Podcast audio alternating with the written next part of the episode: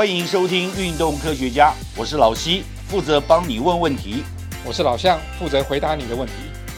不管你爱不爱运动，人生就是离不开运动，但是运动离不开科学，所以运动科学家今天要讲，你身体有状况，你要找谁？当然，我们现在有骨科医生，有复健科医生，还有物理治疗师，还有很多其他的。那怎么选择呢？我们再次邀请到复健科医生，也是运动医疗专家林宗庆医师。来跟我们一起分享，我们到底该怎么选择？老将，你从小到大，其实我们都一样。最早的时候，如果说因为有所谓的运动伤害或者劳动伤害，或者是反正身体碰撞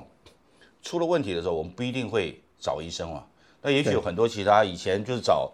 跌打损伤、拳头支付、国术馆，也就医了嘛。然后把你瞧一瞧、压一压、弄一弄、搓一搓，也就好了。那现在就不一样，现在我们通常都会找诊所。那目前看到最多的诊所就是国术馆，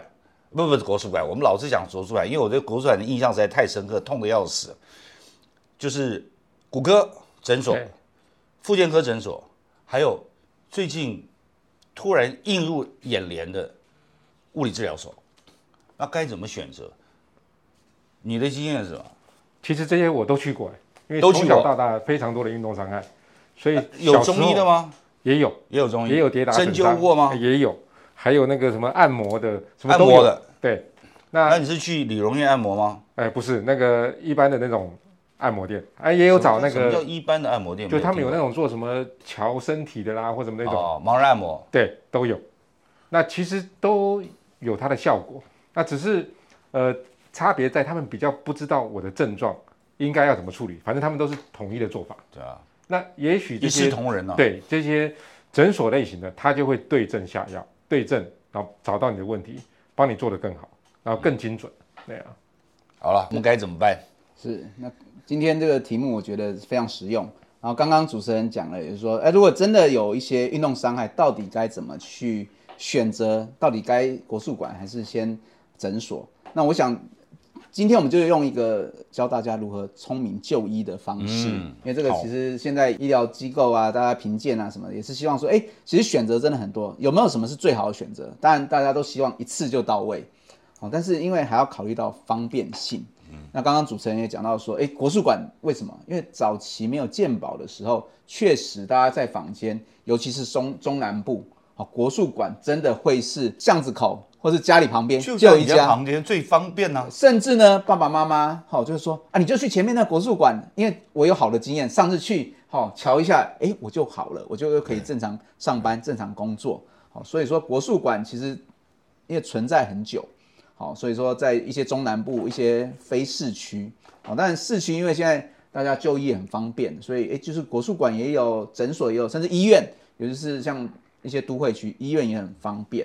好，那。到底哪一个？就像呃刚呃我们的向教授讲的一样，好，那有没有对症？好，那其实呢，这就是经验法则。那像国术馆，好，或是一些一些什么推拿按摩的，哦，就我所知道了，蛮多都是师徒，好，师徒制的，就是对哦，你的老师怎么教你，好，你就怎么学起来。我我打打个岔问一下，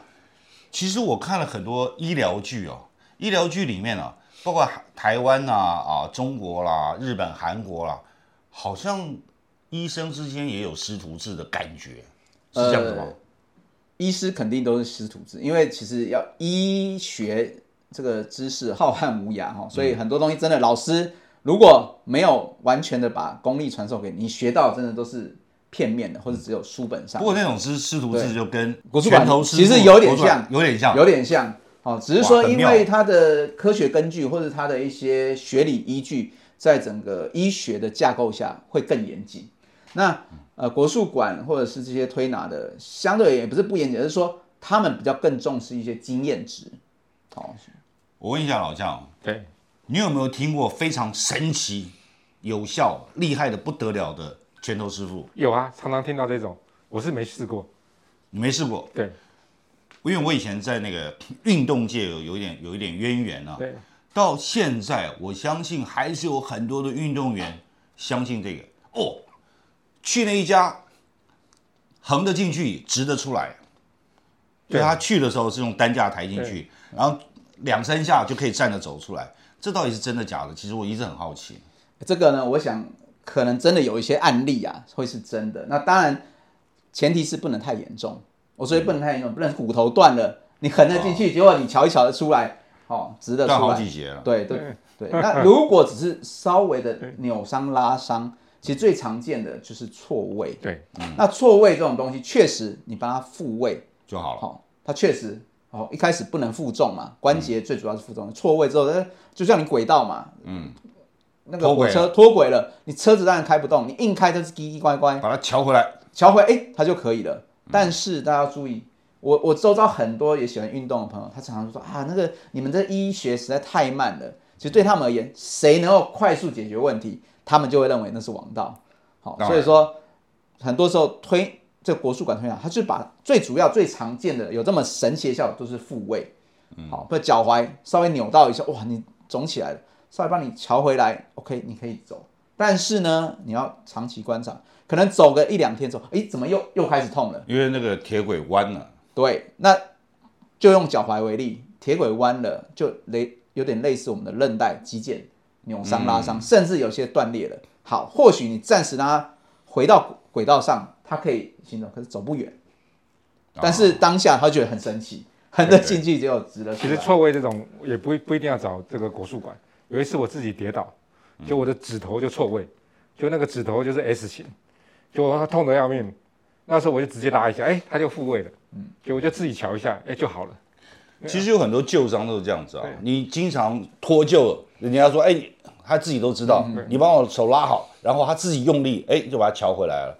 我一个朋友打篮球，他的手指头啊，经常那个脱臼，他怎么办？他就自己拉一拉，然后拿那个绑一绑，就继续上场打球。嗯，对。那其实刚刚两位讲的这个，确实。我们现实生活中都有这样子的案例，但是呢，其实大家我要这边厘清，就是说，是不是复位或是不痛就代表你痊愈了？嗯，哦，这个都是属于结构性的伤害。那结构性的伤害，其实我们这个叫做运动科学家嘛，那什么还是要以科学，但医学更是科学中的科学。所以当结构有伤害的时候，像两位讲，我就会觉得，好，一则以喜，一则以忧。你或许你的位置调回去，你又可以动，但是。我会担心的是，你如果再去做同样的动作，会不会又再发生同样的事情？就很容易复发。对，所以说我们医学上有很多的一些检查，好，包含从骨科可能 X 光，哦，附健科这几年大家最专精的就是一些肌肉骨骼超音波的检查，哦，还有甚至有需要更进一步的一些核磁共振的检查。最主要这些的检查都是为了去厘清你伤害的程度，还有就是说你受伤之后你的结构体。好，有没有受损？如果没有受损，OK，你可以继续用。但是如果受损了，或许你短暂用可以，你应急可以，可是你长久要去使用，好，我们还是会建议你好好要把这个伤害给治疗好。对，李医师，你在开始念医学院之前哦，念了以后啊，你有没有觉得你的很多以前的经验被纠正过来了？以以前是不是在你还是充斥这种坊间很多的这种，不管是道听途说啦、乡野奇谈呐？就是我们就有很多根深蒂固、不很很难动摇的一些基本的想法，或者是我听来的，尤其是你身边的朋友或自己的遭遇，有，然后经过医学的训练，你就扭转观念。有有，这个这个我就举我自己的例子啊，因为我我呃我家里面都不是学医的嘛，那我那时候走复健科，其实复健科是医学系毕业之后再去选这个叫做次专科的训练。那我那时候在在在训练医院的时候，那时候我家人就是因为我家人都是比较台湾在地本土的，所以我母亲就是很信这个跌打损伤国术馆这一套。那有一次他他就他就听人家讲说哪里哇有一个很有名的，他就去他说哎他说钟庆忠你一起来。我去的时候他说啊不赶快叫人家老师，好我带你来就是要让他跟让你跟他学习的。我当下，嗯，我就，嗯，我就示意了一下，我跟那个就是陈涛师，我不是叫不出口，是因为当下我妈这样一讲，其实那个跌打损伤的师傅，他他有问说，哎，那你儿子在做什么？他说，哎，他现在是学学医的，哦，还在住院医师，还很多还不懂，好，我特地带他来跟你学习，马上他就他就说，哎，唔汤哦，唔汤哦，哎，人是医生，未三呢，丢丢丢，哎，所以说还是有自知之明啊，呃，因为。或者还是尊重医学？对对，我觉得这是互相尊重。当然，我去的话，我我看我妈帮她处理的，哎，结束出来之后，哇，满面春风。嗯，那我想一定是有什么解决了这些民众的需求。对，那医疗其实因为它比较严谨，所以有的时候你会觉得说怎么这么慢？尤其我自己本身是复健科，他说啊，怎么做复健？那膝盖时间要那么久，到底要多久才会好？对啊，对，那我们就需要跟病患解释说，啊，你的第一个可能伤病，好比较慢性的，里面可能有涉及到一些结构的损伤，甚至一些代偿的问题，甚至还有一些姿势的一些问题，好，所以这个不是一朝一夕。你你有说试图说服？就是病患，呃，因为我自己理解，对，因为我自己本身其实我每天就你说服你妈妈成功了吗？我没有说服我妈，你永远在自己家人面前，我们都不是专业人员，我们就是儿子而已，所以我们这些东西，这些东西就一定要由其他的专业人，所以我就找我同事哦，去跟我的家人说明这些专业的知识。我觉得后来我发现，我都不要跟我家人讲太专业的。因为我在他面前永远就是小孩，永远就是儿子的角色。对，就令堂后来，因为你还有因为你同事有慢慢，嗯，有不同的想法。有后来因为几次，因为毕竟年纪大嘛，难难免就会有一些膝盖啊或者手扭到。有一次也是哦，突然很痛啊，哦，当然他自己就跑去国术，他说：“哎，怎么弄完之后回来就被我臭骂一顿？”我说：“你这个本来没事，又弄完越来越肿。”那他说：“啊，没办法，因为。”我他就说你又很忙又不敢找你，那我就说你这个来来我帮你带去做一个检查，结果后来发现哦，其实他也不是什么伤害，它就是过度使用。其实我们在讲运动伤害，其实对于一些普罗大众很多都是哦累积性的伤害哦过度使用，就它是一个肌腱哦慢性发炎产生的一些钙化。哦钙化性的肌腱，其实这个东西我也跟很多的一些专业人我说这个摸得出来吗？他说哦他只能摸得出来怪怪的。那我想说，科学这个东西不能讲怪怪的啊，你一定要透过一些检查，有依据，精确。所以我们用超音波一看，明明那个地方就一个很明显的一个白色的点，而且那个白色点旁边都是好一些血流，就是发炎的组织。好，我说那个是急性的，急性的时候我真的不太建议去做这个所谓的国术啊推拿，因为有可能他就是在场的一些人员他没有办法及时的判断这个问题。有时候做下去，甚至有些我也遇过很多本来没有骨折的，哦，他想说，哎，帮你瞧回去就好，但是因为没有考量到这些个案本身的这个身体状况或者骨骼状况，结果弄完之后变得更严重的，对，其实偶尔还是会听到了，对，所以我才说这大家区分一下，哎，到底哪些适合，哪些不适合，或是透过一些仪器检查，相对而言这样子比较安全而且有效，所以。那有状况的话，到底要找骨科医师还是？就我们现在回过头来，对啊，现我们现在回过头来，我们有状况要找骨科诊所、复健科诊所还是物理治疗所？好，那我举一个日常生活其实每天都会发生的一个一个例子哈，就像一个脚踝扭伤，脚踝扭伤，很多人就说哇，扭伤之后马上肿起来，好，那连走都不能走，好，这时候好，我们就回到刚刚主持人问题。到底该看骨科、复健科好，还是物理治疗所？那当然还是以你的方便性。第一要考虑方便，嗯。第二个，骨科诊所当然它大部分都有配置 X 光，好。如果你的整个外形都已经变形了，那百分之八九十应该都有骨折或者是一些比较严重的伤害啊。这时候其实就是建议先看骨科，好，先排除有没有一些骨折或是骨骼的伤害。那如果呢，只是稍微扭到一下，或是穿高跟鞋，或是那种就是地不平，稍微扭一下，哎，外观上面就是肿肿的，哦，但是就是还没有到变形的状况的话，哎，这时候呢，其实复健科诊所其实就可以了。那为什么这样讲呢？因为第一个，原则上你活动度没有受限太多，只是局部肿胀，那这时候原则上骨头的伤害几率非常低。这时候大部分都是一些软组织的伤害，然后所谓软组织就是肌腱韧带。或是筋膜，好，那这些可以透过复健科，大部分现在都有配备有这个肌肉骨骼超音波啊，这个肌肉骨骼超音波一放上去，可以看到很多 X 光看不到的东西哦，因为 X 光可以看到，虽然都是黑白影像，但是能够看的东西确实有截然不同的问题，因为蛮长，我们在呃在门诊的时候，常常会说啊，我这去急诊室照，他就跟我说没事，可是我明明就很痛。我说对，急诊室帮你照 X 光，帮你排除了骨骼伤害，但是并不代表你没有其他的伤害。哦，肌腱韧带其实不在那个 X 光对，X 光真的就只能看骨骼跟关节，嗯，好，顶多就看到骨头有没有断。第二个看关节有没有错位，嗯，那其他的这些你要求他要用 X 光来判读到你有没有一些肌腱韧带的损伤，这个有点强人所难，而且也不是这个仪器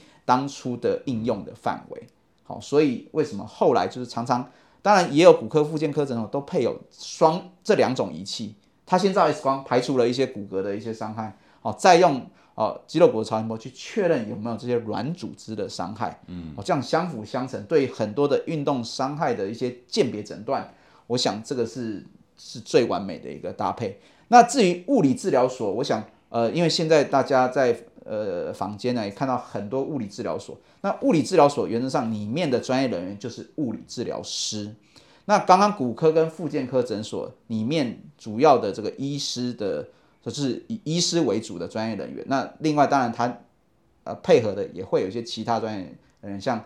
骨科诊所里面也有复健呃也也有物理治疗师，那复健科诊所里面也有物理治疗师。那现在因为法规的关系，其实本身物理治疗所也可以成立一个独立型的一个医师单位。那当然，物理治疗师他最主要对于一些一些结构或者是一些知识或者是一些这些软组织也是好蛮有这个相关的一些专业。好，但是呢，当然就是变成说他可以初步评估，但是他如果他发现哦这个问题已经不是单纯的只是只是知识或者是一些软组织轻微的一些肿胀伤害，可能有涉及到哦骨折或者是一些肌腱韧带断裂的，那当然这时候哦还会再转介到相关的我刚刚说的可能诊所或是医院再做进一步的检查。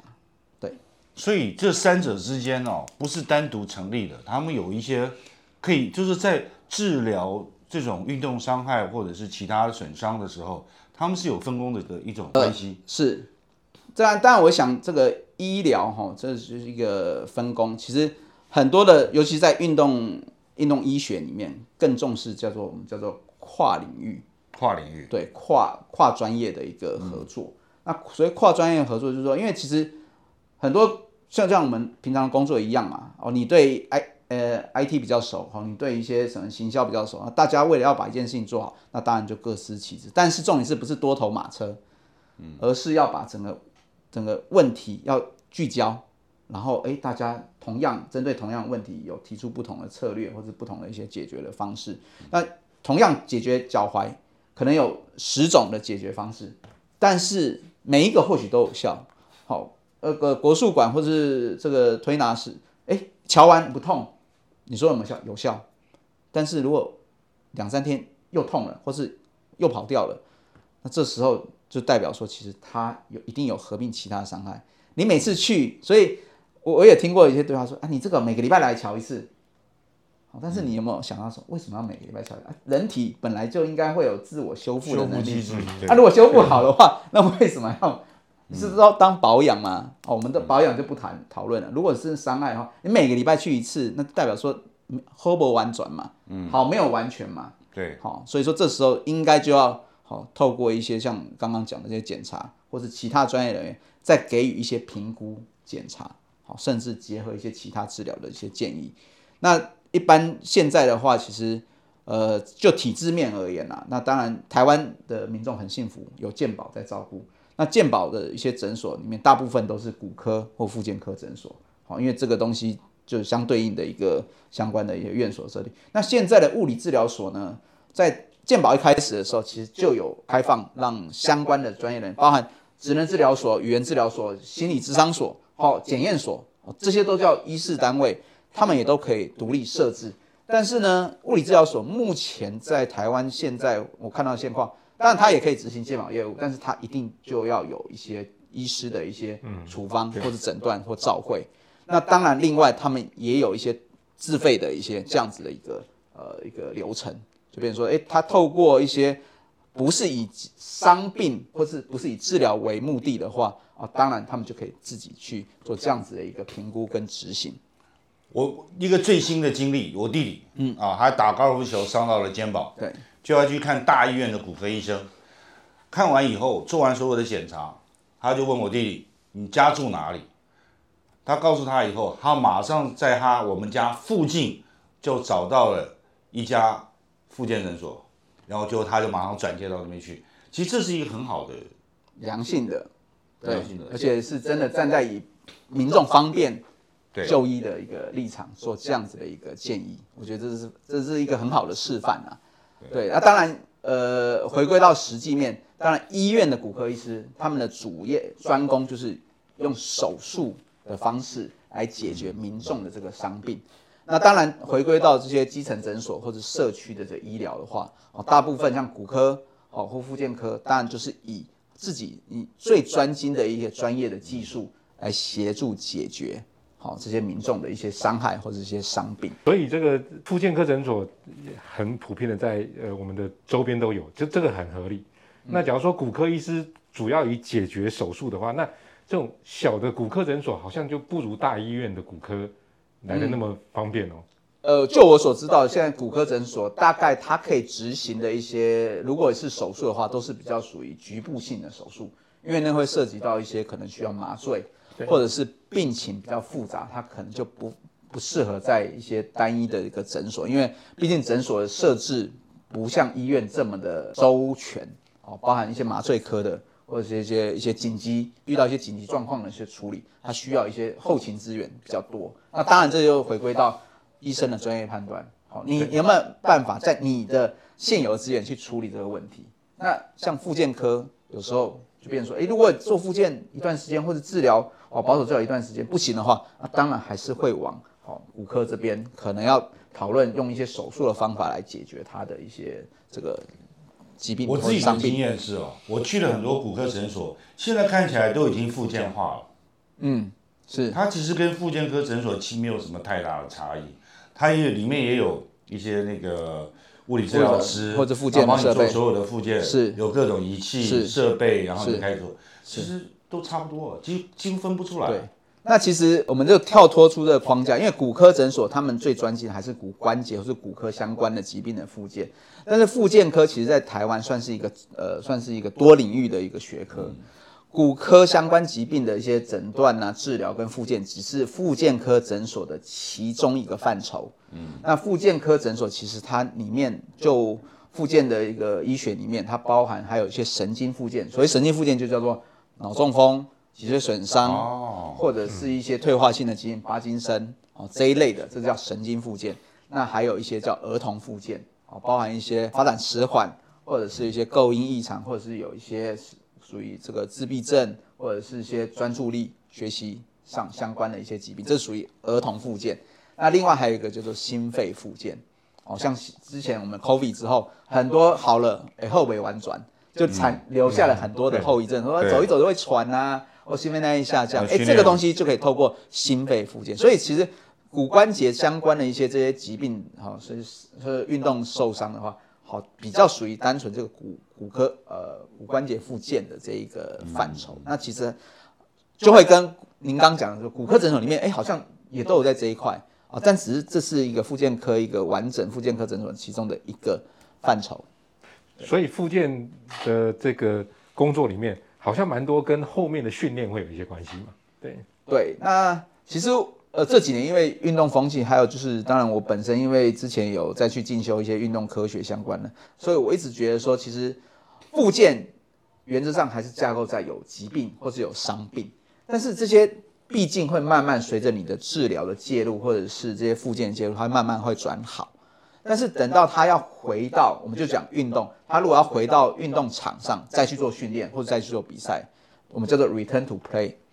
但是这时候呢，因为你之前的伤病，你的体能或是你的专项技术，可能会因为这一段时间，好，可能三个月或半年，好，因为没有这样专项训练或者体能开始开 开始下降之后，你要马上回去之后，你中间复健之后，照理来说，或者在国际上的一些感染，他建议你还是要先再做一些体能肌力的强化，嗯，甚至结合你的专项训练之后，再 return to play，回到运动场上。那其实用这样同样的概念用在一般的民众，其实也是类似。你要到职场上，如果你是一个劳动工作者，你不能说、呃不痛我就可以回去了，但是你的知识或你的激励如果不够，你回到职场上，你同样重复的用错误的知识，用哦过度的使用，你有可能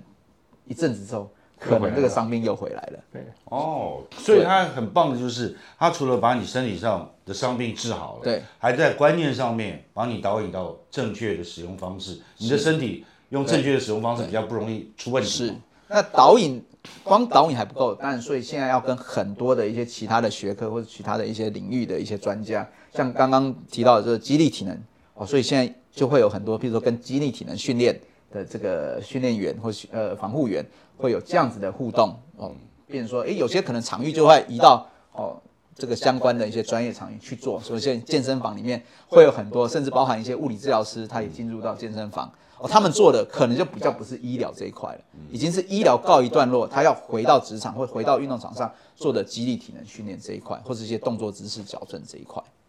嗯，就还原到巅峰嘛。那如果说对一般人来讲，我们也希望透过这个 process 这个过程，也可以让自己回到。是以前良好的状态，最好的状态，对，最终目的就是能够减少再次的伤害啊，这这是最重要。对，OK，希望今天运动科学家能帮到你。若有不明之处或错过的要点，请再听一次。也欢迎上运动科学网查询或者提出你的疑问和意见。在这里，老西跟老向祝你运动快乐，科学聪明，天下太平。拜拜。